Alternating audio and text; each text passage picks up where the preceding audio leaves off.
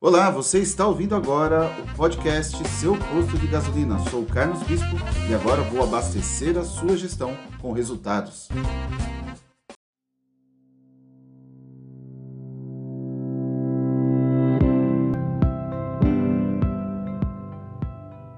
E quanto ao seu sonho? Seu sonho também é como a maioria dos brasileiros que um dia esperam se tornar dono do seu próprio negócio, de empreendedores de pessoas comuns que um dia sonharam em ter um posto de combustível?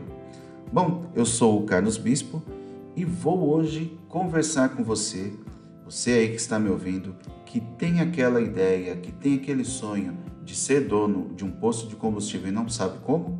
Hoje eu vou falar um pouco para você como entrar no segmento da revenda de combustíveis. Muito importante que você tenha esse sonho plausível, ou seja, que ele seja mensurável, que ele seja possível para você não ter grandes decepções. Entrar no segmento da revenda de combustíveis é algo, como eu disse, que a partir do momento que você coloca o pé no posto para operar, quando você é aquele famoso calça branca e você de certa forma começa a trabalhar, aí sim vem os desafios que talvez você não esteja preparado e se você não tiver um bom preparo, até mesmo antes de entrar, pode ser que todo esse sonho seu possa virar um pesadelo. Mas enfim, Carlos, como que você pode me ajudar? Eu que estou aqui ouvindo o seu podcast, como que você consegue me dar algum tipo de dica? Como que você consegue me orientar para poder entrar no segmento da maneira correta? Então eu vou dizer o seguinte para você, ouvinte. Existem três maneiras para você entrar no segmento de combustível. Tá? Vou falar em três formas básicas e mais comuns, que é, primeiramente, você comprando, adquirindo um fundo de comércio, ao qual em breve eu posso te falar um pouco mais. Segunda forma de você entrar pode ser arrendando um posto, seja uma empresa que já esteja em operação e por sua vez seus sócios não queiram mais ou estejam impedidos, seja por questões é, financeiras, seja por questões de saúde, questões de mudança ou temporariamente querem ficar fora do segmento, podem arrendar a empresa para que você possa operar esse posto. E a terceira, que é você construir do zero o seu posto de combustível. Então, nesse episódio, eu quero abordar um pouco mais com você a respeito dessas possibilidades, falar também sobre alguns cuidados, falar um pouquinho sobre a razão ou a emoção, o que é melhor, como que você pode fazer essa entrada triunfante, mas que seja uma entrada também responsável, disciplinada e que por sua vez você possa viver única e exclusivamente desse novo empreendimento. Uma outra característica também que eu queria aqui ressaltar é que muitas vezes ainda vem com aquela velha história de que somente pode ter um posto de combustível quem é rico que dono de posto é rico, que anda com aqueles carros bonitos, que vive postando hoje foto de viagens internacionais, que andam aí com aqueles carrões, que colocam aí aquelas diversas fotos em praias, em grandes casas e assim por diante, saiba que isso é meramente uma situação de status ou meramente também uma questão de ostentação, porque grande parte da revenda tem sérias dificuldades em função da falta de disciplina e gestão financeira. Então, exatamente você que está aí pensando em entrar, se não tiver esse foco, se não tiver esse poder, essa disciplina de ser controlado financeiramente, posso dizer para você que você pode ter várias dificuldades e é todo aquele sonho que eu mencionei para você pode se tornar um pesadelo. Mas vamos lá.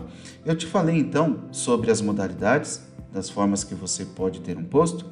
Falei também que muitas vezes o aspirante, que eu já vou te falar o que, que é, ele pensa que para entrar no segmento precisa ter muito dinheiro, precisa ter carro bom, precisa ter casa boa, precisa ter viajado, e não é nada disso.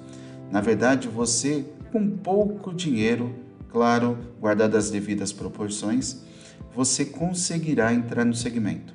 Mas digo, uma das maiores perguntas que me fazem a respeito de qual é o valor ideal para ter um posto, eu vou dizer para você que com menos de 300 mil reais você não se torna, primeiramente, um operador de posto. Muito menos você consegue comprar um fundo de comércio e improvável que com 300 mil reais você construa um posto do zero. Então é muito bom deixar claro, porque existem pessoas que têm esse sonho e que acham que conseguiram juntar uma poupança, ganharam um valor é, que eu, como eu costumo brincar, na loteria, ou até mesmo receberam algum tipo de herança e por sua vez acha que qualquer valor pode ter um posto de combustível. Eu costumava dizer que posto de combustível não é carrinho de cachorro-quente.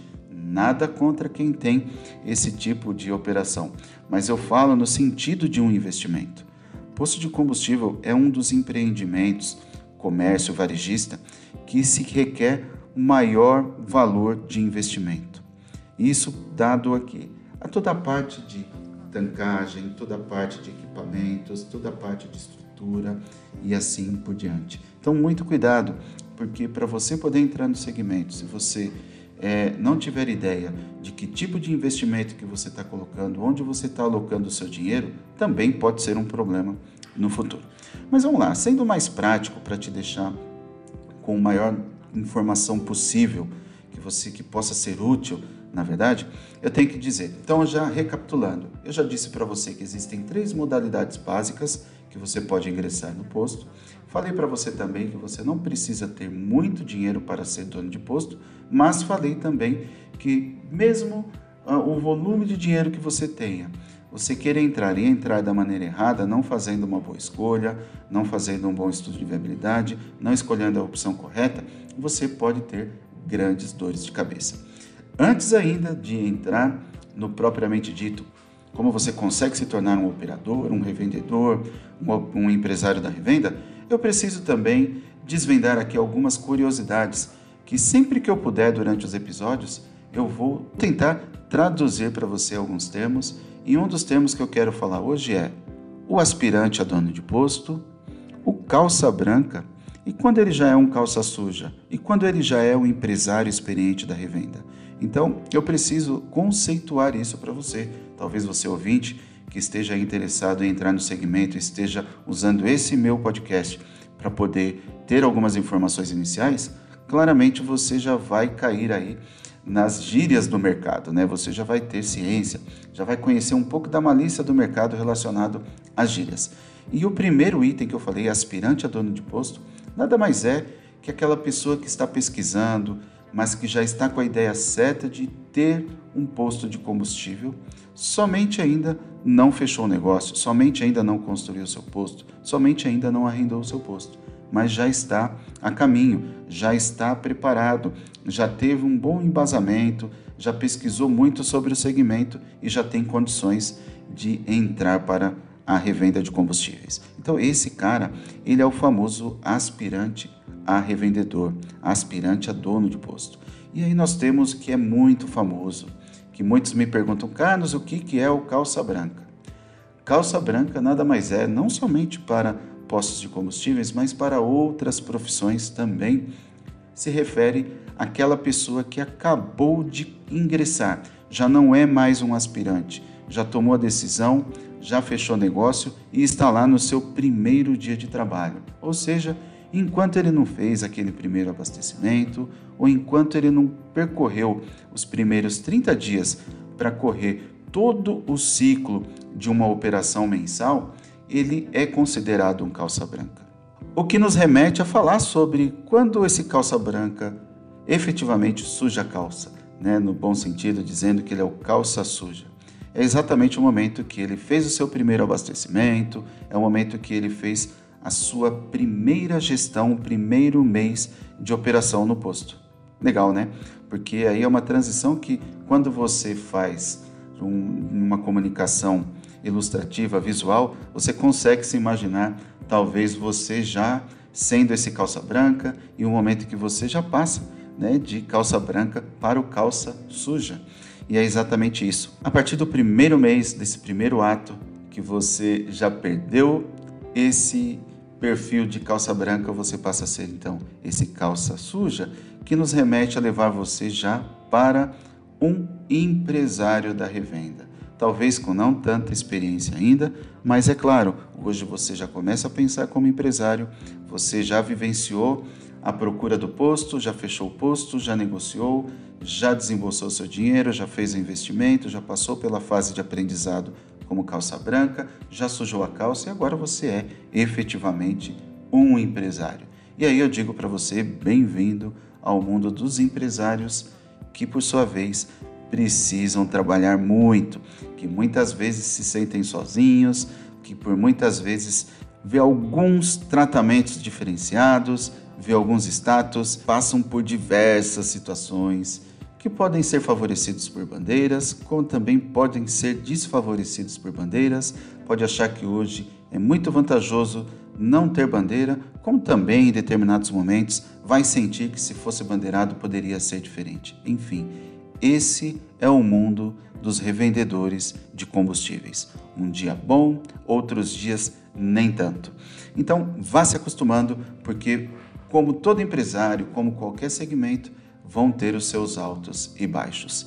Ok, Carlos, então você já me explicou aí como eu posso entrar, mas você não falou das modalidades, que eu acho que ainda é um dos pontos mais importantes desse podcast. Concordo com você e tenho que dizer que, mesmo assim, antes de falar para você sobre as modalidades, eu preciso falar sobre o que você não deve fazer e deve evitar como os primeiros erros ao entrar no segmento do posto. Então vamos dizer o seguinte, que você já sabe agora que você é um aspirante, você está à procura de um posto, então vou te passar aqui algumas dicas, alguns procedimentos, algumas fases que você vai ter que passar para justamente não incorrer no, nos grandes erros, nos erros mais comuns que geralmente ocorrem por falta de conhecimento, por falta de orientação ou até mesmo informação. Eu costumo dizer o seguinte, que quando você vai se tornar um empresário da revenda, você precisa agir muito mais, tá legal? Isso naquela fase de ser aspirante ainda. Porque se depois que você já se tornou um calça branca, aquilo que você montou, construiu, comprou, adquiriu ou está é, operando como um arrendador ou por meio de um arrendamento, você não tem mais como voltar atrás. Então, alguns cuidados antes mesmo de entrar. E é isso que eu quero compartilhar com você, para que você evite esses erros caso você esteja pensando em entrar no posto. E digo mais, mesmo que você já seja um empresário da revenda experiente e está à procura de um novo posto, todo esse episódio que eu estou aqui relatando, que você está me ouvindo, também é aplicável.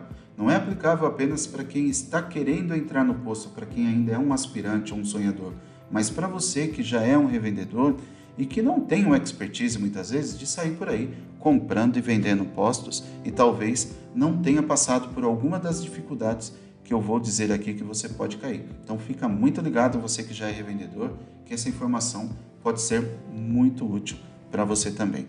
Então, aquele ponto que eu falo para você, não haja pela emoção, haja pela razão. Ou seja, quando você, vamos imaginar quando você está indo comprar um carro. Quando você vai comprar um carro, você sabe que tem um valor já que você pode investir. Você sabe que você fez uma poupança para comprar um veículo e tem aquele limite de valor para comprar. Que seja compatível com esse valor que você tem disponível.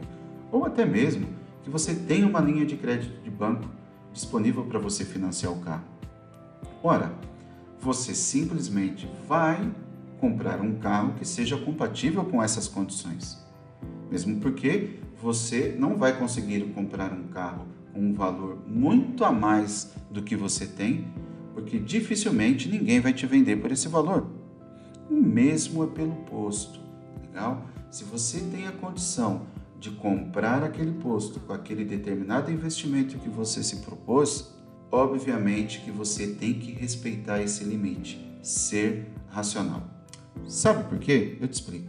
Porque no mesmo jeito do carro, você pode estar indo comprar o carro já com o seu orçamento definido, só que aí pode vir um vendedor e falar assim para você: Carlos, mas coloca mais 200 reais na parcela por mês, você vai sair daqui com um carro Mega Ultra Power, muito melhor do que esse que você está vendo. Opa, o meu emocional já comprou a ideia, mas aí cai no racional. Será que eu vou ter condições? Será que vai aumentar o preço do seguro? Será que vai é, requer eu ter um, um, adicional, um dispositivo a mais nesse carro, né? um acessório a mais nesse carro, porque ele requer? Será que na hora que eu for trocar o óleo dele, o valor é absurdamente? Será que na hora que eu for trocar a correia dentada também é um serviço que é muito mais caro do que aquele que eu tinha ideia de comprar? Bom, tudo isso que eu te falei no popular, traga para a situação na hora que você estiver investindo no posto, ok? E pense da mesma forma. Você tem um valor de investimento.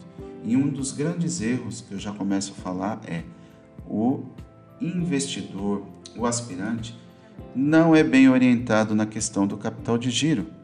Ele não sabe que tem que ter um capital de giro altíssimo, porque combustível é um produto de alto valor agregado, que ele recebe muito valor para poder ser negociado, porém a margem ela é muito pequena. Você tem que ganhar no volume e para fazer volume você tem que ter o capital de giro.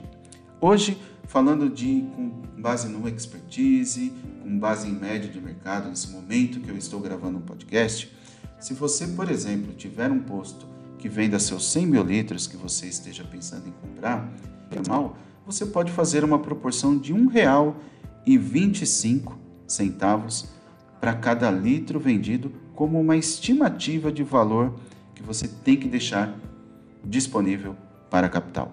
Logo, 100 mil litros que esse posto vende, provavelmente um valor disponível que você tem que colocar como capital de giro, ou seja, já entrar no investimento com esse valor reservado é de 125 mil reais. Carlos, mas não é muito? Pode ser muito, como pode ser pouco, mas é o número que vai fazer você entrar naquele investimento, né? entrar naquele negócio e poder dormir tranquilo.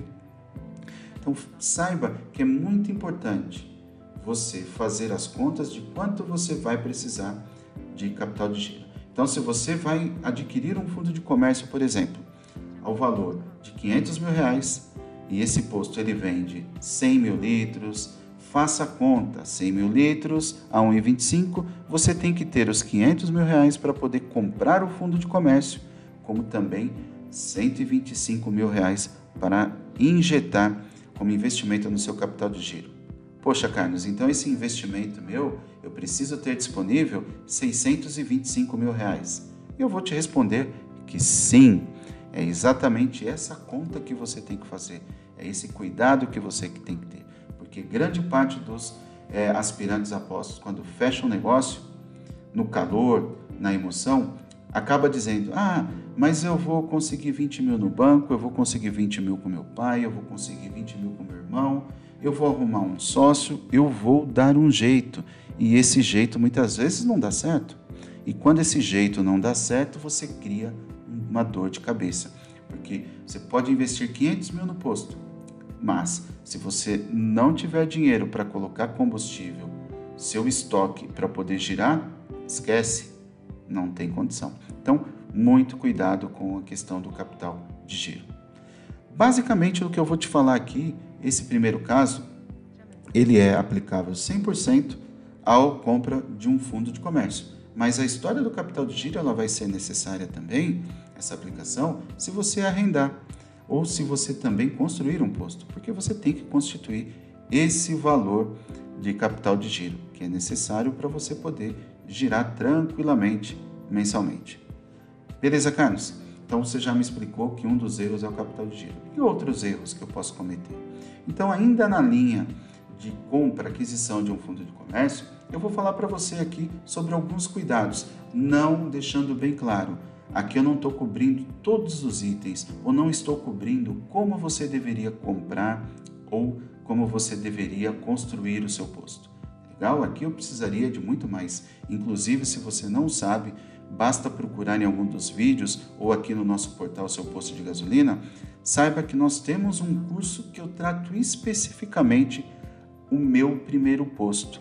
Eu trato especificamente a melhor forma de você entrar no segmento da revenda, sendo na compra, no arrendamento ou na construção. Esse curso é chamado de Meu Primeiro Posto. Lá eu entro em detalhes como que você faz todo o processo, onde você aprende do zero, desde quando tem a ideia em comprar um posto até você colocar o pé dentro do posto. Então vale a pena depois você conferir se você quiser maiores detalhes, porque demandaria muito tempo. Aqui nesse episódio, o meu objetivo é exatamente apresentar para você alguns itens mais importantes, alguns cuidados que você deve ter para você começar ali a pesquisar ou começar a entender um pouco mais como funciona um processo para entrar no segmento da revenda. Então, já te falei do capital de giro, vou agora falar de maneira assim listada alguns outros itens que você também tem que ter atenção e tem que ter cuidado, tá? Lembrando sempre que pense sempre pelo racional, não pelo emocional.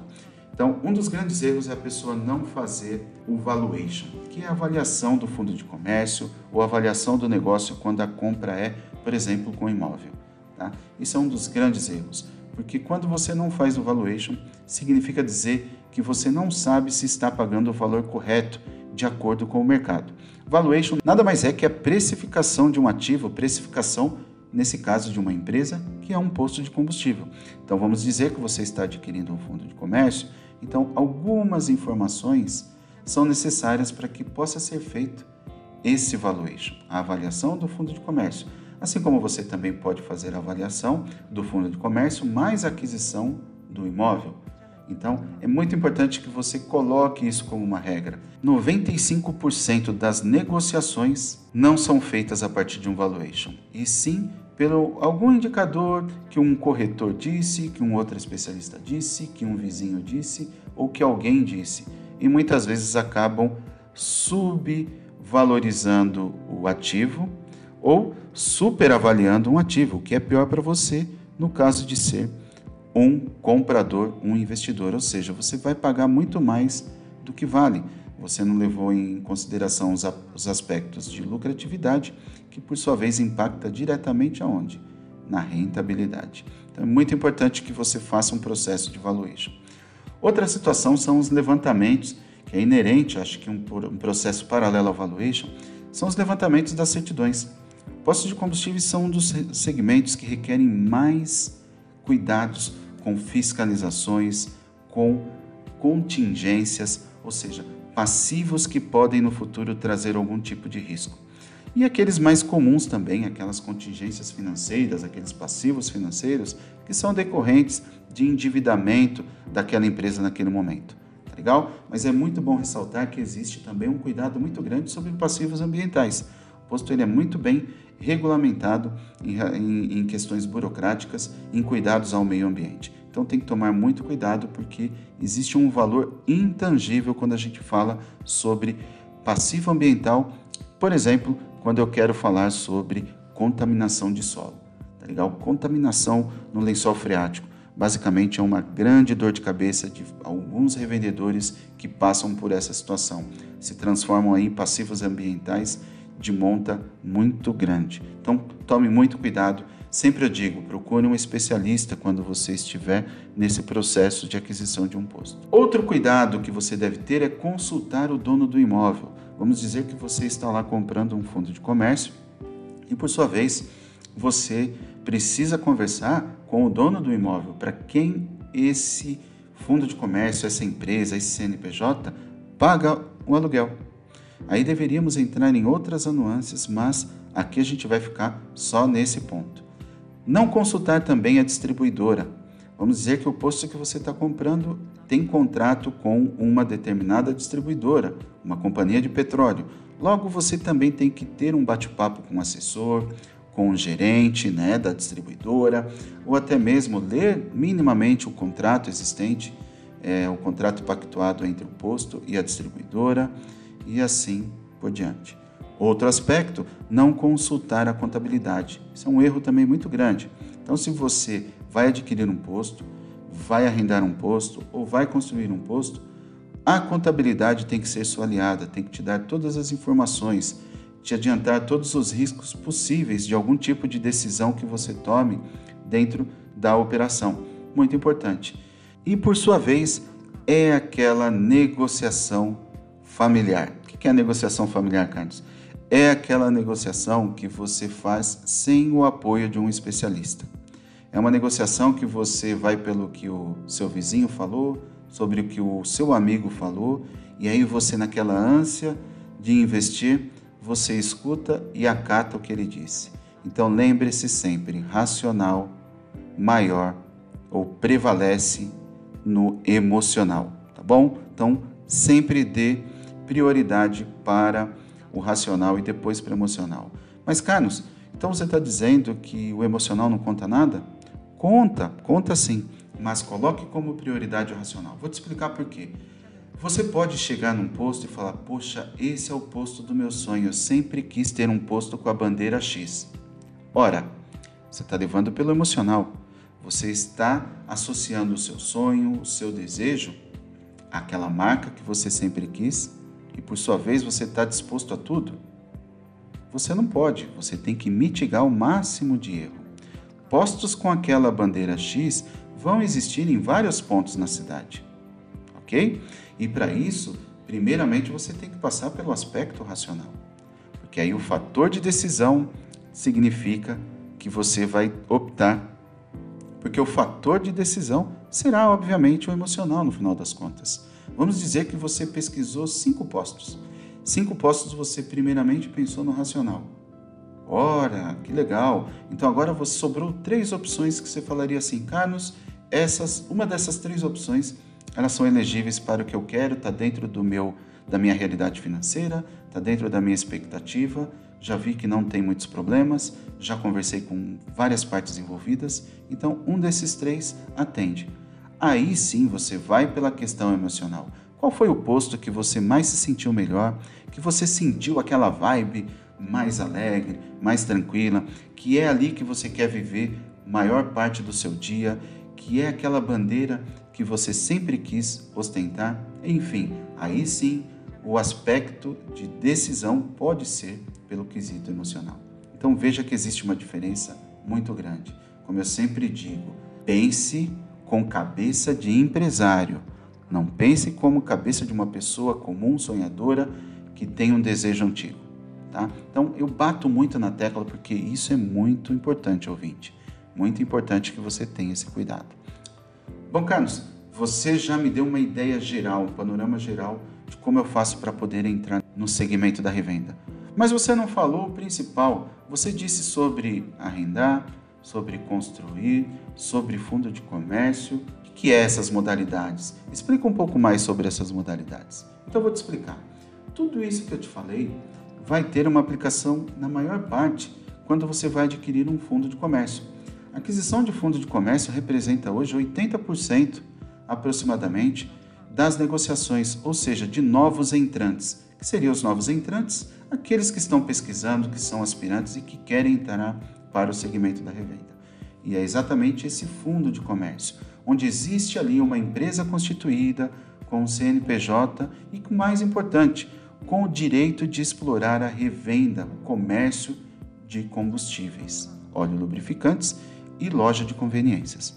Portanto, um fundo de comércio ele significa, ele representa aquela empresa, aquele ambiente, inclusive com aquele valor intangível, né, que pode ser um abstrato, que é composto também pelo aspecto da carteira disponível.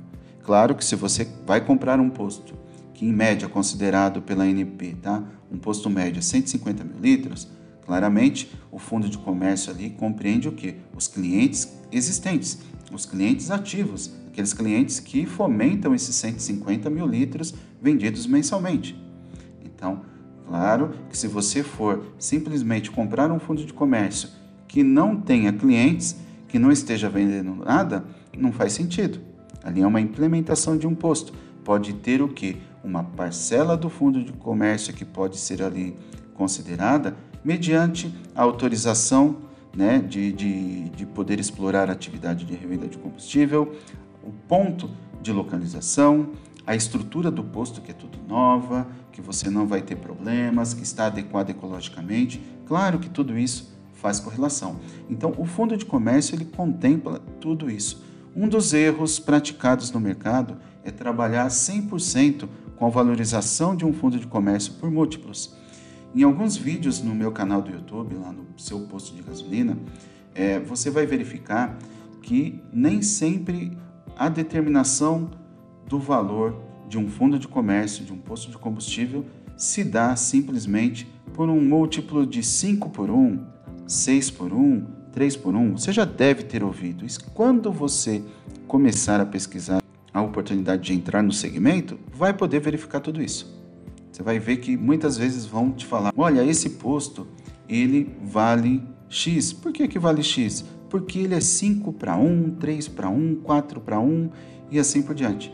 Então, não necessariamente se dá por esse aspecto. Existem outros tipos. Por isso que é importante você contratar um especialista, por isso que é importante você contratar um serviço de valuation, fazer a avaliação do fundo de comércio. Tá legal? Porque o fundo de comércio nada mais é que o que contempla aquele CNPJ, aquela empresa. O que, que vale aquela empresa?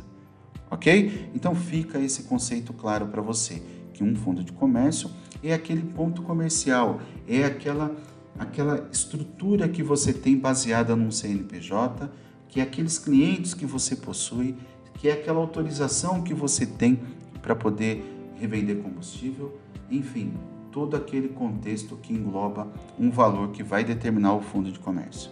Ok? Carlos, o que é então uma operação de arrendamento?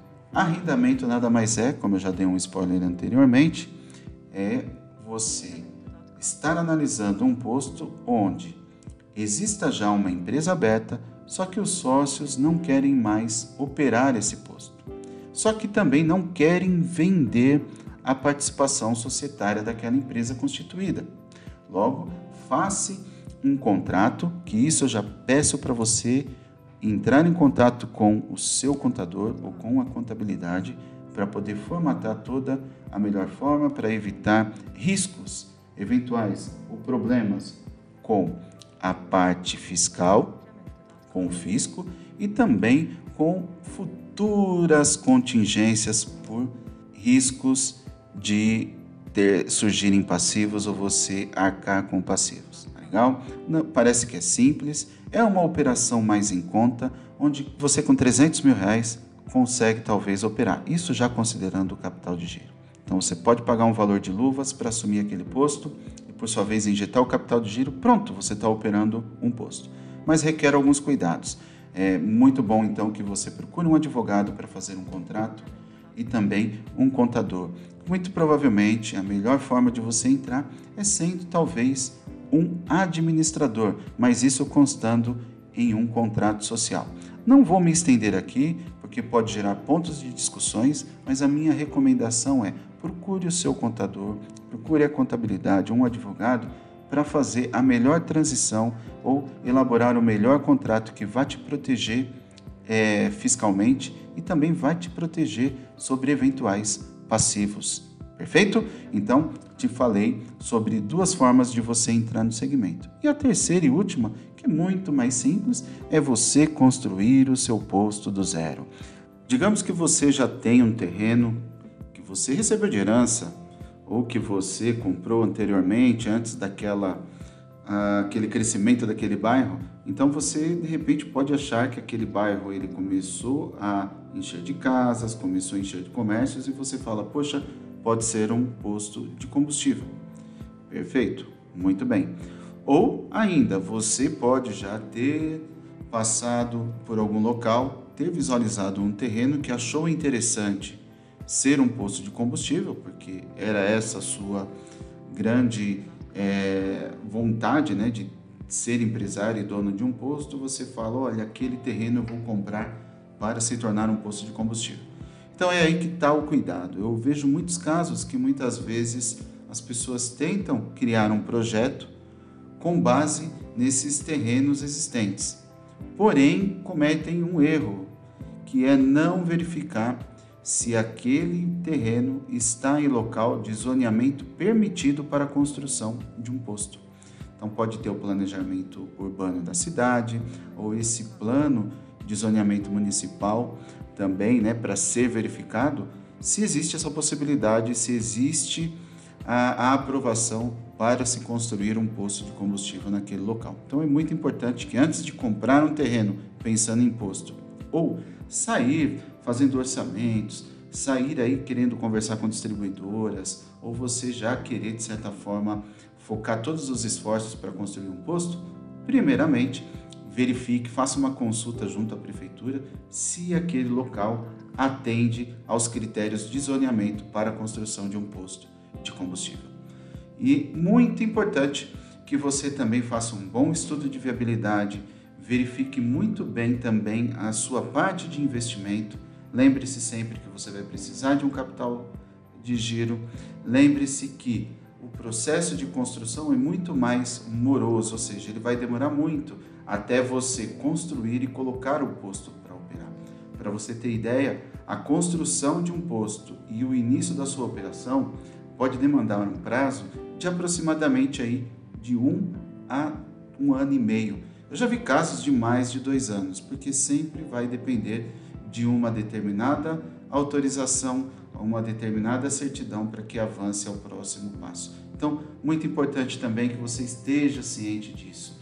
Eu vejo também muitos investidores, né, muitos vendedores hoje que acabaram investindo aí um milhão, dois milhões no posto, achando que esse posto seria um grande sucesso, que teria um grande volume, que por sua vez pudesse valer entre 3, 4, 5 milhões pela valorização, porém isso pode não acontecer. Por outro lado, também já vi casos de construção de posto que talvez tinha uma estimativa de um determinado volume e superou e muito a expectativa e muito mais rápido.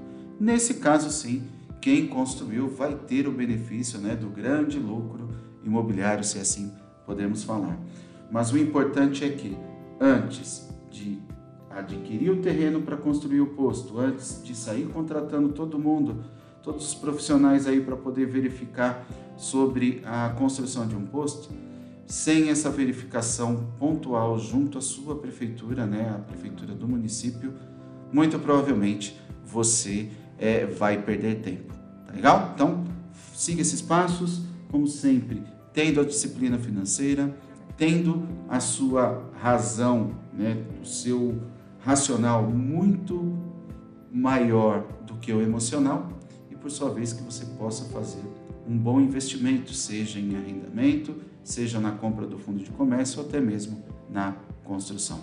Bom, eu poderia aqui me estender por vários tempos, entrando em detalhe em detalhe, porém, deixo aqui para você novamente a informação que nós temos lá no canal do YouTube alguns vídeos que podem é, ajudar esse processo de investimento no primeiro posto também, como temos lá, ou você pode pedir informações nas nossas redes sociais sobre o nosso curso Meu Primeiro Posto, onde ele ensina você do zero.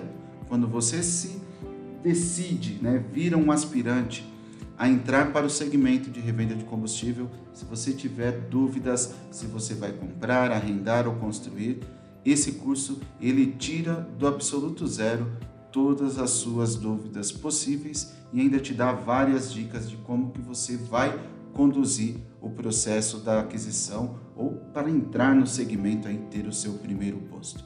Tá legal? Portanto, o propósito desse episódio era justamente complementar algumas informações para você que talvez se interessou, que ouviu a minha jornada no vídeo anterior e está nessa jornada também de entrar para o segmento. Espero que esse conteúdo que eu tenho apresentado possa já te dar um grande alcance para que você possa aí ingressar no segmento com mais segurança e ter mais sucesso. Por enquanto, vou ficando por aqui. Eu sou o Carlos Bispo do seu posto de gasolina e estou aqui para abastecer sua gestão com resultados. Um grande abraço e até o próximo episódio. Tchau, tchau.